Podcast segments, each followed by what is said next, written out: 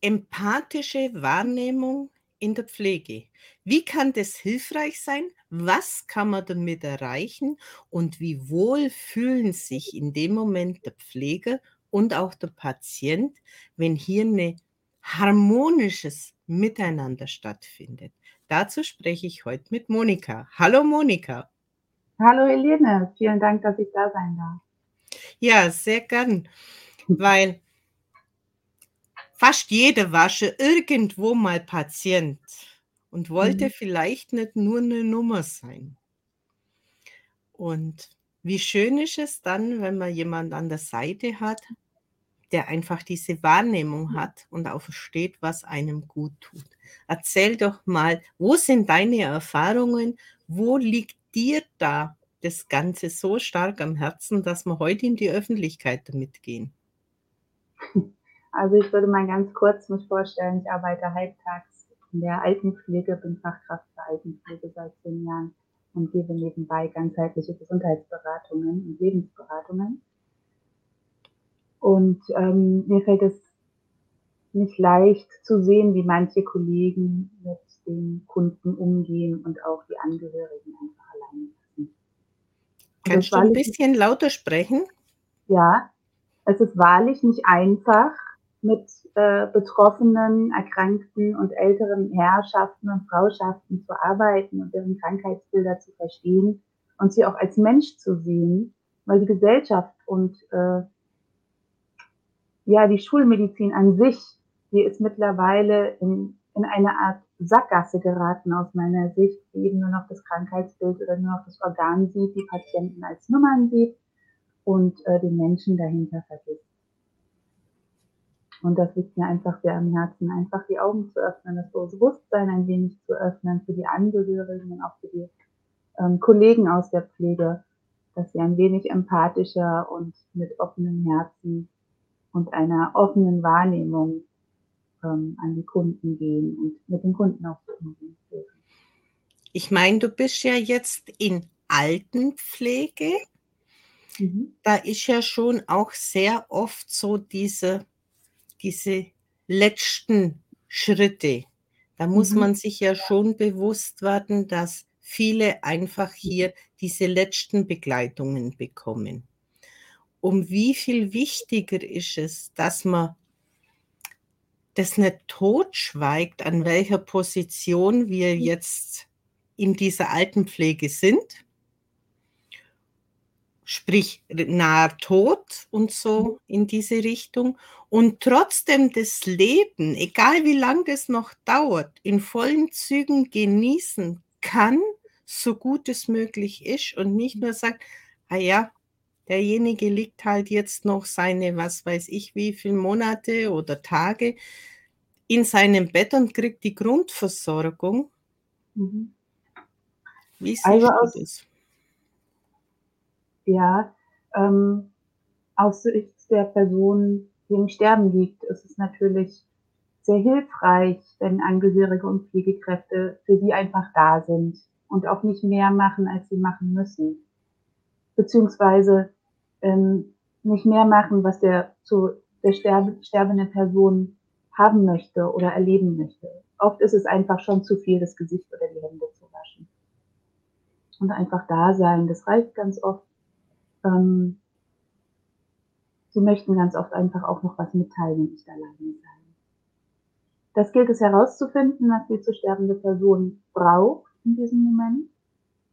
Für die Angehörigen ist es natürlich sehr schmerzhaft und schwer, auch äh, liebende Personen los und gehen zu lassen und mit der ganzen Atmosphäre umzugehen.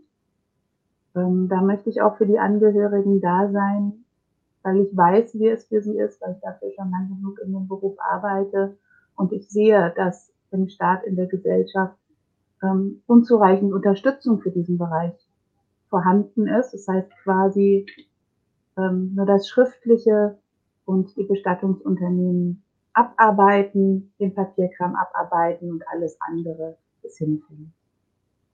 Was aus meiner Sicht extrem unzureichend ist, weil viele wissen gar nicht, ähm, wie sie mit der Situation umgehen sollen. Ähm, bei Pflegekräften ist es ähnlich. Obwohl wir das in der Ausbildung alle lernen, können sie trotzdem mit dem Thema nicht umgehen.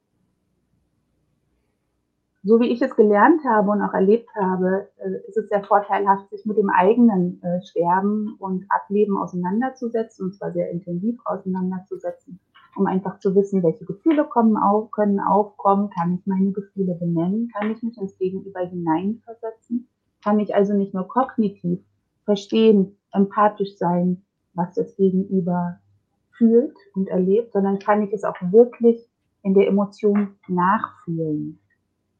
Dann ist es leichter, den emotionalen Abstand zu halten und äh, kann die betroffenen Personen auch günstiger, möchte ich mal sagen, begleiten und wertschätzender begleiten. Also ein sehr großes Thema, das eigentlich ähm, schon sehr, sehr lange hätte angesprochen sein müssen. Und dann gibt es ja noch Menschen, die noch einen Funken Leben in sich tragen und der nur manchmal entzündet werden darf mhm. und sie doch noch ein Stück weit zurück ins Leben finden und zwar in ein sehr positives Leben. Ich glaube, da hast du auch so die ein oder andere Erfahrung. Ja, wobei ich mir jetzt gerade nicht ganz sicher bin, worauf du hinaus möchtest. Weil mir ploppen gerade ganz viele Möglichkeiten auf.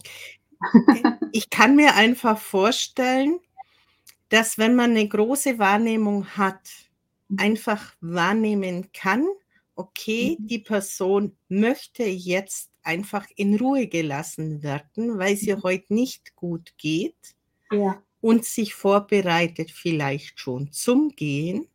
Ja. Und dann gibt es die anderen, die vielleicht woher auch immer Diagnosen hatten, dass da nichts mehr wird, ob das jetzt vom mhm. gebrochenen Fuß bis zum Krebs oder was auch immer ist, stattfindet. Und da vielleicht mit einer anderen Herangehensweise mal was intuitiv noch auszuprobieren, okay. vielleicht doch noch Ressourcen geöffnet werden können, die uns zurückholen. Ja, ich glaube, ich verstehe, was du meinst. Also Diagnosen, die einfach zum Ableben führen, ähm, irreversibel sind. Meinst du, ja. Ähm, da, da ist die Frage, wie die betroffene Person ähm, zu dem Thema Sterben und Tod steht, wie sie informiert wurde über das Krankheitsbild, ob sie nur schulmedizinisch informiert wurde oder auch über die Deutung von Krankheitsbildern und Symptomen. Also der Körper sagt oder spricht das an mit seinen Symptomen, was der Geist von der Seele nicht gehört hat. Also die Bedürfnisse der Seele sind im Körper ähm, durch die körperlichen Symptome zu erkennen und zu deuten. Das könnte man zum Beispiel dem Patienten beibringen, oder nahebringen. Und ähm, ja, ansonsten würde ich individuell vorgehen, je nachdem, in welcher emotionalen Verfassung der äh, Kunde oder die Person ist. Auf keinen Fall die Gefühle des Betroffenen totschweigen oder kleinreden. Das ist aus meiner Sicht das Falscheste, was man machen kann. Damit fühlt sich die betroffene Person einfach nicht wertgeschätzt, nicht angenommen und auch nicht in dem Moment, wie sie sich fühlt, ähm, respektiert, sondern einfach nur klein gemacht.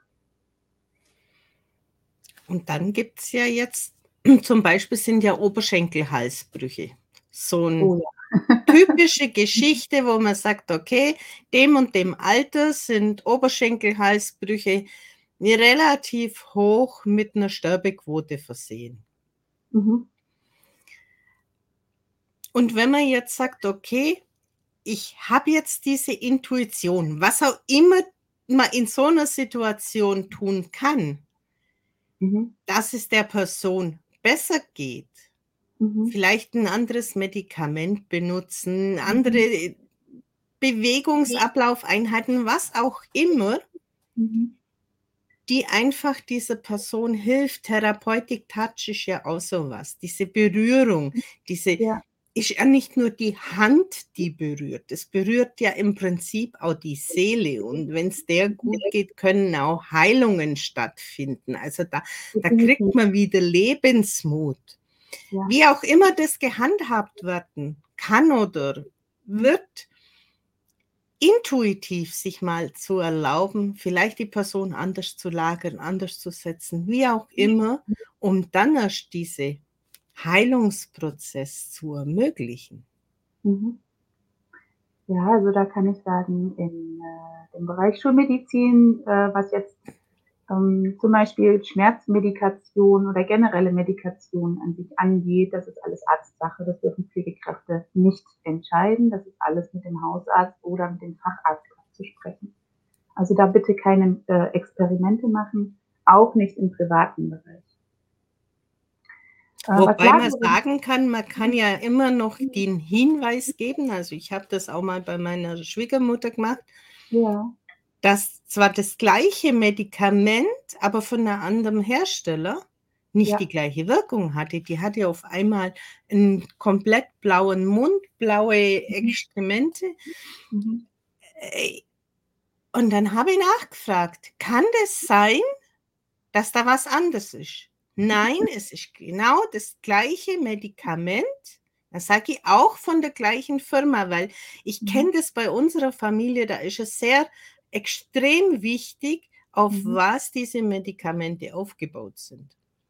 Ja, das ist richtig. Da sind sehr oft Inhaltsstoffe drin, ähm, die, auf die der Kunde einfach wirkt oder eher gesagt reagiert. Ja. ja. Und das sind manchmal ganz kleine Mengen, Mikrogramm, ähm, auf die der Körper reagiert. Und da gilt es natürlich genau hinzugucken. Danke für den Hinweis. Und da kann man dann natürlich als Pflegekraft sagen, hey, lieber Betreuer, wer auch immer das dann entscheiden muss, mir fällt auf, da stimmt was Richtig. nicht. Richtig. Was hat also, sich verändert?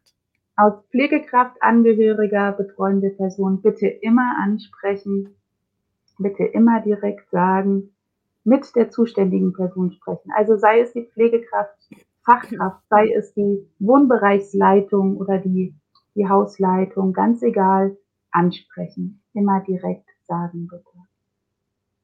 Und da kann es nämlich auch, war auch bei mir so, ja, mhm. dass ich ein Medikament, das war nur eine Nasensalbe, nach einer mhm. Nasen-OP, als ich noch Teenager war. Und die hat halt bei mir nicht gewirkt, obwohl sie bei 99,99 Prozent besser wirkt wie der Standard. Nein, bei mhm. mir hat das nicht gewirkt. Und das hat der Arzt dann in der Visite ganz, mhm. warum heilt es so schlecht? Ich habe doch mhm. schon extra diese Creme genommen.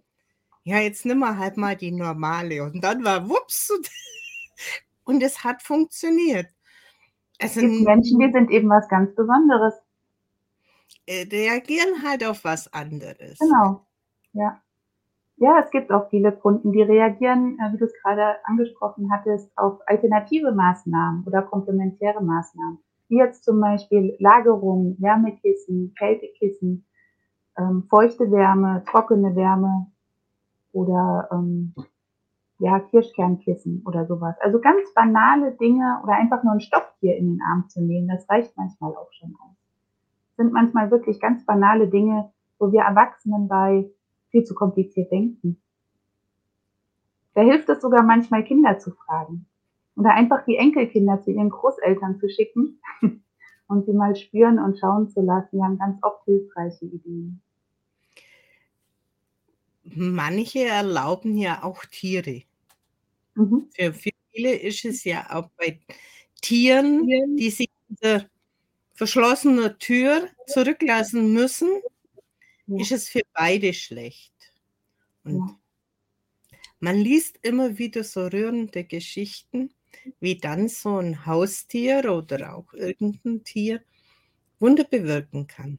Oder den Frieden in den letzten Stunden. Ja, das ist richtig. Also ich kenne nicht nur eine Person, die gegangen ist, ähm, der einfach der Mops oder die Katze ins Bett gelegt wurde. Und sie können dann einfach ganz friedlich einschlafen. Das bewirkt die Nähe, die Wärme, der Kuscheleffekt, das Schnurren bei den Katzen kann sehr beruhigend sein.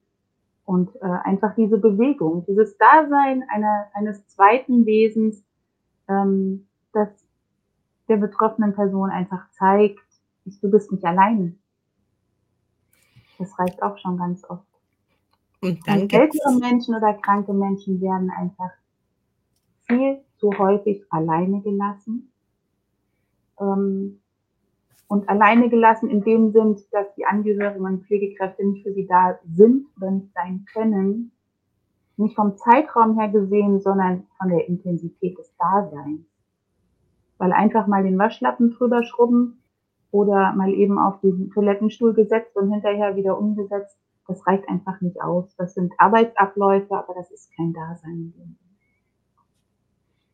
Und dann ist halt noch die Frage, schützen sich bestimmte Pflegekräfte, um nicht in den Zwiespalt zu kommen zwischen Arbeitgeber, der vielleicht stur nach Leistung, der abzurechnen ist, eingeht, oder eben auch dieses Zwischenmenschliche erlaubt, mhm. weil andererseits geht ja dann alles viel schneller, wenn sich eine zu pflegende Person in dem Moment gut fühlt, dann macht sie sich doch auch nicht so steif. Da sprichst du gerade ein sehr, sehr heikles Thema an.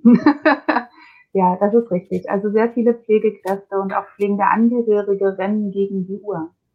Das heißt, sie arbeiten viel schneller, als die Uhr läuft und dementsprechend läuft auch die Uhr schneller. Das ist total paradox in der Pflege. Je langsamer und bewusster man arbeitet, desto langsamer läuft auch die Uhr.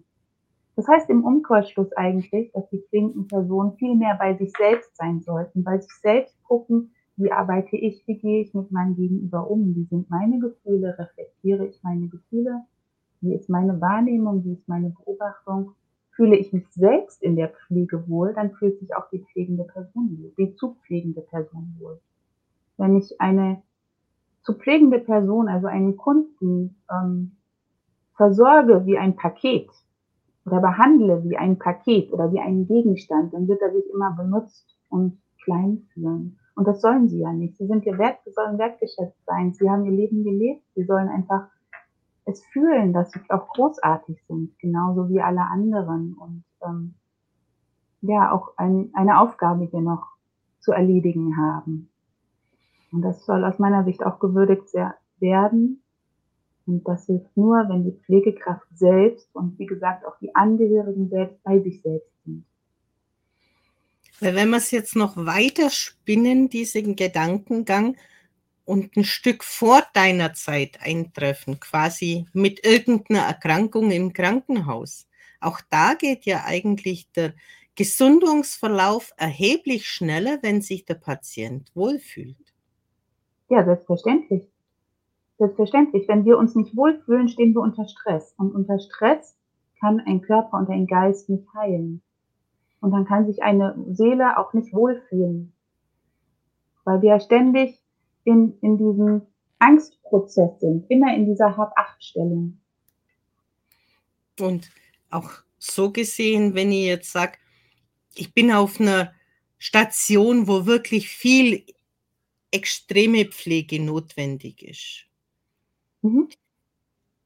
Ist es trotzdem in meinen Augen für die Pflegekraft schöner, in ein Zimmer zu gehen, wenn diese, diese Wertschätzung gegenseitig, okay, der kommt jetzt mhm. und, und macht das, was zu tun mhm. ist, aber mit einer Überzeugung, dass er da richtig ist und nicht mit Widerwillen, dann ist doch das auch für die Pflegekraft eher etwas Positives als wie dieses Ausbrennen, weil ich von Tür zu Tür rennen muss und da geht der Alarm los und da geht der Alarm los. Mhm. Ich lasse doch diesen Stresslevel gar nicht so an mich rankommen, sondern ja, es ist normal, dass halt ein frisch operierter eventuell Schmerzen hat und klingelt oder sich nicht drehen kann oder was mhm. auch immer. Mhm. Und, und wenn das einfach vom Gefühl her, ja, ich fühle mich berufen an diesem Platz, mhm. ist das für den Patienten angenehmer, wenn er klingeln muss? Und aber auch diese Dankbarkeit, die dann der Pflegekraft entgegenkommt. Mhm. Ja, ähm, da sprichst du das Thema Resonanzgesetz an. Alles, was ich in die Welt hinaussende, behalte ich irgendwann wieder zurück. Und ähm, ganz klar im Krankenhaus oder auch im Altenheim, egal in, in welchem Bereich im Gesundheitswesen, ist extrem hoher Stressfaktor und Zeitdruck überall. Und äh, da ist einfach eine ganz hohe Kunst, bei sich zu bleiben und den Kunden wertzuschätzen und einfach, da bist du wieder bei der Wahrnehmung ähm, und auch bei der Beobachtung natürlich, zu verstehen, warum ist der Kunde jetzt so herausfordernd in seinem Verhalten? Warum schreit er mich an? Warum klingelt er ständig? Weil er hat ein Bedürfnis, das gestillt werden möchte und ein Problem, das nur die Pflegekraft in dem Moment ähm, behandeln kann, beziehungsweise diese Schwierigkeit für ihn lösen kann. Und ähm, zurückschreien oder einfach die Klingel ausmachen und wieder gehen, das hilft natürlich nicht. Und das ist wirklich eine hohe Kunst, bei sich zu bleiben und freundlich zu bleiben und äh, einfach diese, diese Trennung zu wahren. Dieses Gefühl gehört nicht zu mir, dieses Gefühl gehört zu dem Kunden und ich versuche und möchte dem Kunden jetzt helfen, dieses Gefühl in ein positives Gefühl zu wandeln. Da sind wir wieder bei der Selbstreflexion. Alles fängt bei der Pflegekraft an. So wie die Pflegekraft ins Zimmer kommt, so kommt es auch irgendwann zurück und so verbreitet sich auch die Laune im Zimmer. Du hattest mir in meinem, in unserem Vorgespräch genannt, dass jemand, der schon fix im Rollstuhl saß, das Laufen wieder ein Stück weit, also ein Stück weit zumindest aus diesem Rollstuhl sich herausbewegen konnte. Wie hat sich ja. denn sowas zugetragen? Das war sogar ein liegender Kunde, ja. ähm, das, äh, ich erzähle es ganz kurz, das war ein Kunde mit Ende 80, ist im Bad gestürzt, war sehr aktiv noch, hat den eigenen Garten bewirtschaftet mit eigenem Obst und Gemüse, hat das eigene Haus in Schuss gehalten mit seiner Frau zusammen, stürzte dann, wie gesagt, im Bad und lag. Konnte nicht mehr aufstehen, konnte sich kaum mehr bewegen, war natürlich zornig und wütend und hat uns angeschrien und alle Welt verantwortlich gemacht für seine Situation und gebrüllt, er will wieder raus. Und ich sah die, meine Kollegin und ich, wir sahen die Motivation in ihm, weil er so brüllte, er möchte wieder raus. Den kriegen wir wieder zu laufen. Und es hat tatsächlich funktioniert. Ein äh, knappes Jahr später lief er wieder am Kreuzstock. Also das ist dieser einarmige Stock, den viele kennen mit dem geschwungenen Griff. Und ähm, das ist eine ganz klassische Vorgehensweise, dass er eben erst äh, im Liegen versorgt wird, die äh, Gelenke und Bewegungen trainiert und geübt werden, damit eben die Muskeln aufgebaut werden, ein Gleichgewicht sind und ähm, der Kreislauf wieder stabilisiert wird, dann auf die Bettkante gesetzt, dann aufgestellt, dann einfach auf der Stelle laufen, am Rollator laufen und irgendwann am Kurzstock laufen. Zwischendrin eben auch noch der Rollstuhl, wenn es notwendig ist. Das war bei ihm nicht notwendig. Der ist direkt im Kurzstock durch die Gegend gerannt und läuft mittlerweile wieder zwölf Stufen am Stück mit dem Stock und einem Geländer. Auf den Teil sind wir echt alle stolz. Die Frage, was sich bei mir ergibt, habt ihr ihm das so vermittelt, dass ihr Nein. das Potenzial seht? Oder Nein. wie kann man so jemand motivieren, dass wenn du sagst, ein Jahr ist ja schon eine lange Zeit, aber da geht es ja. ja wieder um dieses Durchhaltevermögen. Ja. Ja, und ich, ich sage euch auch ganz ehrlich, je älter man wird, desto länger dauert es und desto schwieriger wird Und je weniger man vorgearbeitet hat, also je weniger man sich vorher bewegt hat und gesund ernährt hat und sich auch mit sich selbst auseinandergesetzt hat, desto schwieriger wird es auch. Und diese Person, dieser Mann, der hat eben vorher schon sehr, sehr viel gearbeitet. Also die Muskulatur war auf jeden Fall da und der Wille war da er ist heute noch der Meinung, dass meine Kollegin und ich diejenigen waren, die ihn zum Laufen gebracht haben. Wir haben im Endeffekt seine Motivation genutzt und immer wieder die Momente ähm, seiner Euphorie und seiner Freude genutzt, um ein Stück weiterzukommen.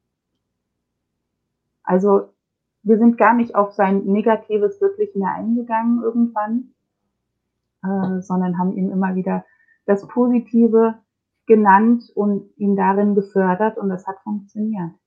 Es gab natürlich auch Tage, da war er mal schlecht drauf und dann lief es einfach mal nicht so gut wie den Tag vorher. Und dann wurde das einfach hingenommen und gesagt, gut, es gibt eben so Tage, die sind eben so. Und das hat er, ähm, hat er bis heute nicht verstanden, dass es aus seiner Motivation heraus funktioniert hat. Aber das sind doch Beispiele, wenn ich sage, okay, man könnte ja sagen, 80 ist ein schönes Alter. Mhm. Was will man da mehr?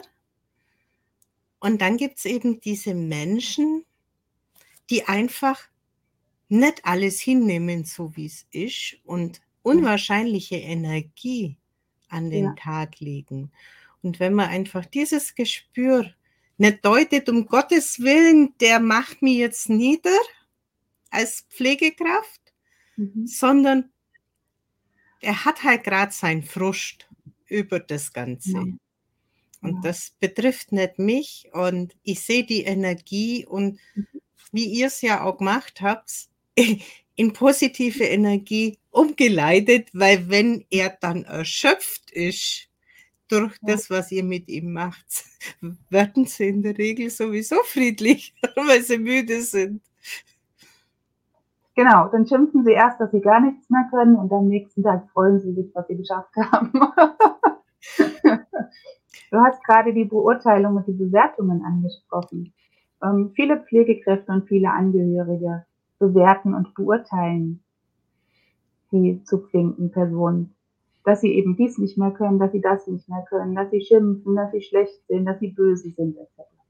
Das sollte man natürlich nicht tun. Das Gegenüber einfach nehmen, wie es ist, den Moment mit Freude füllen und ähm, ja, so viel Wertschätzung und Liebe und Respekt wie nötig und wie man eben gerade kann auch geben. Klar, dass man selbst nicht jeden Tag äh, den Respekt und die Freude aufbringen kann, die das Gegenüber benötigt. Ja, nur Bewertung, wir möchten auch nicht bewertet werden. Wir möchten ja auch nicht von jemandem gesagt kriegen, ey, du siehst doof aus oder du stinkst heute. Das möchte niemand. Und das sollte man auch nicht. Weil alles ist so okay, wie es jetzt gerade ist. Wie würdest du das einschätzen?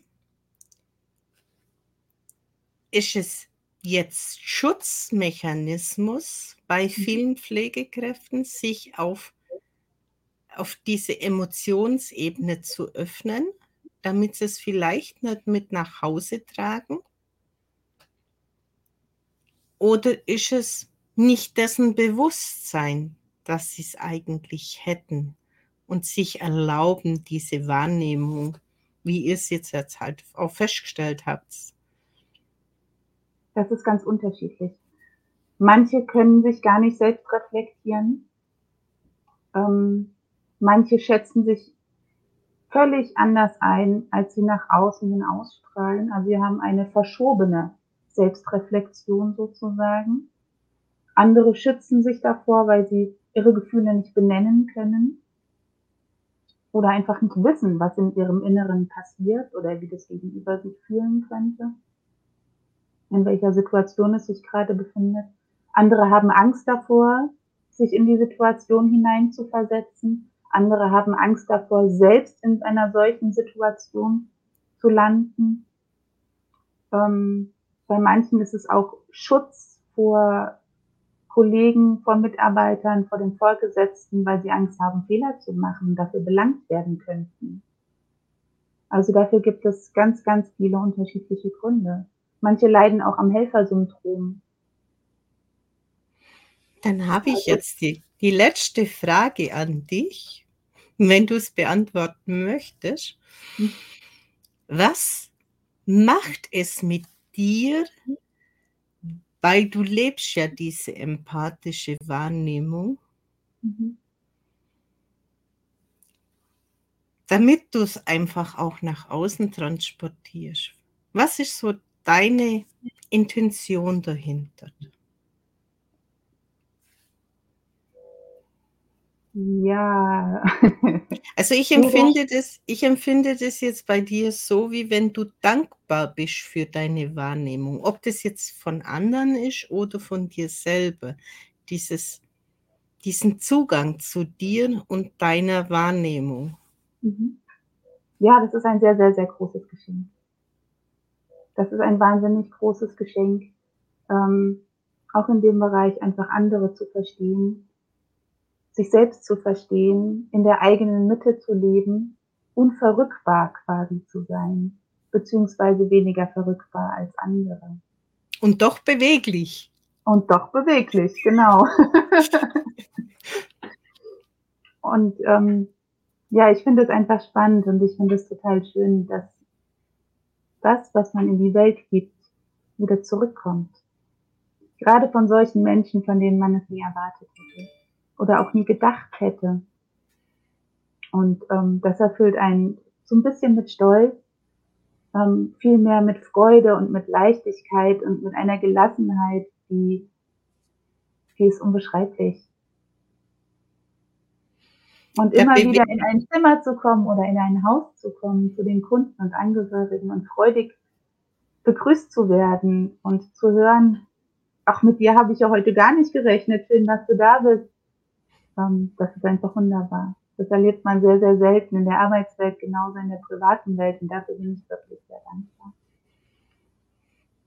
Dankbarkeit leben und zeigen. Ich glaube, da darf noch viel getan werden. Ja. Weil wie wir es ja kennen, schimpfen fällt den meisten leichter, ja. als einfach mal, es muss ja kein großes Ausdehnen sein. Es reicht ja schon ein dankbares Nicken oder sonstiges, was gerade an so Pflegekräfte oder wo auch immer, eigentlich tut es jedem gut. Richtig. Sollte ja. man nicht vergessen, weil diese Mun Mun Muskeln darf man auch gut trainieren in seinem Leben. Da hat man es vielleicht auch noch auf den letzten Tagen.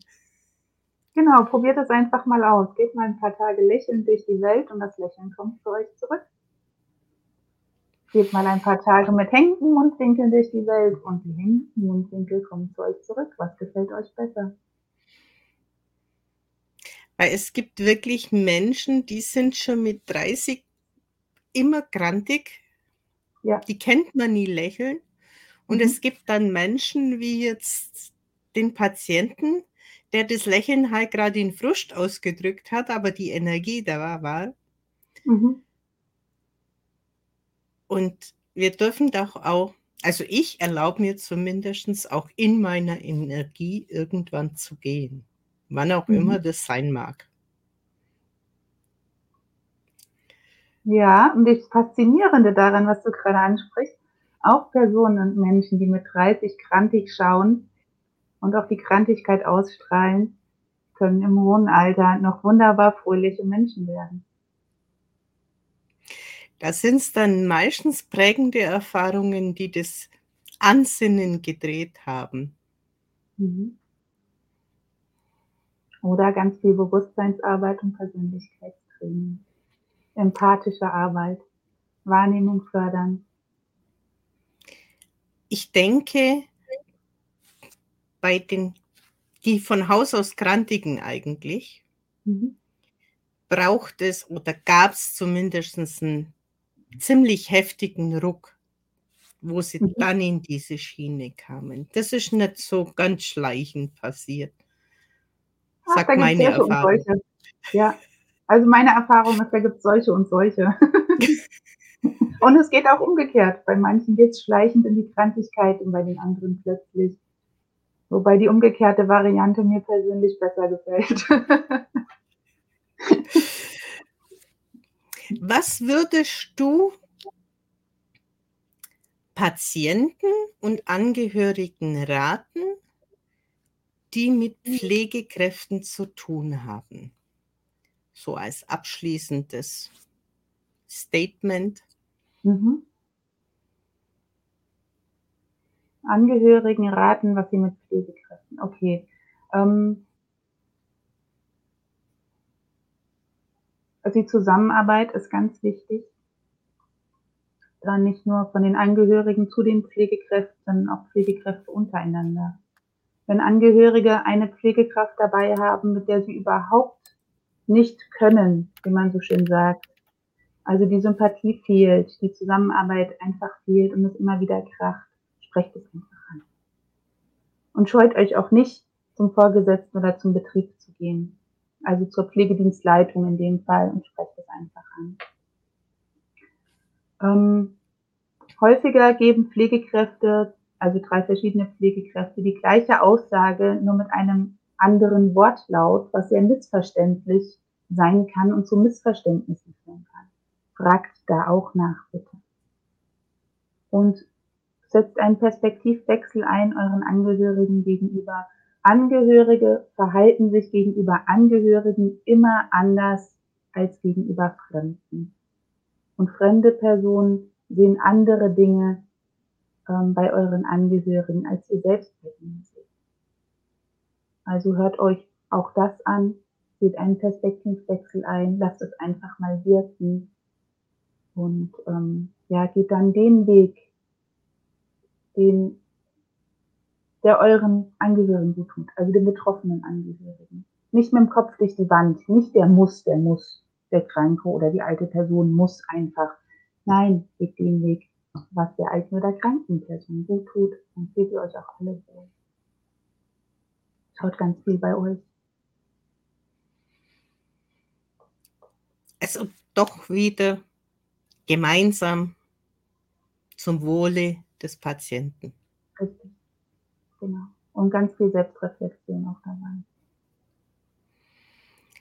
Ein Stück weit sich selber zurücknehmen, um dem Patienten seinen Raum zu geben, der für ihn dienlich ist. Richtig, und sich dabei selbst nicht vergessen.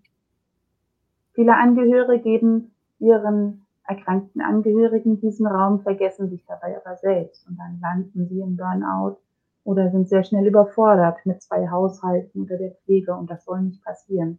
Und dafür sind so, so jemand wie ich da, um euch Angehörigen zu helfen und zu unterstützen, ähm, wie ihr mit den Situationen umgehen könnt und ähm, was ihr bei euch selbst tun könnt, dass ihr euer Level und eure, wie soll ich sagen, euren Ausgleich, euren Harmoniehaushalt im Gleichgewicht halten könnt. Das ist doch ein schöner Abschlusssatz. Monika, danke für diese Einblicke in die Pflege, in die Empathie, die man hier mit reinbringen kann. Dankeschön. Vielen Dank. Vielen Dank für die Einladung. Vielen sehr, Dank für die Zeit mit dir. Sehr, sehr gut. Und dann bleibt uns nur noch zu sagen, tschüss, bis zum nächsten Mal.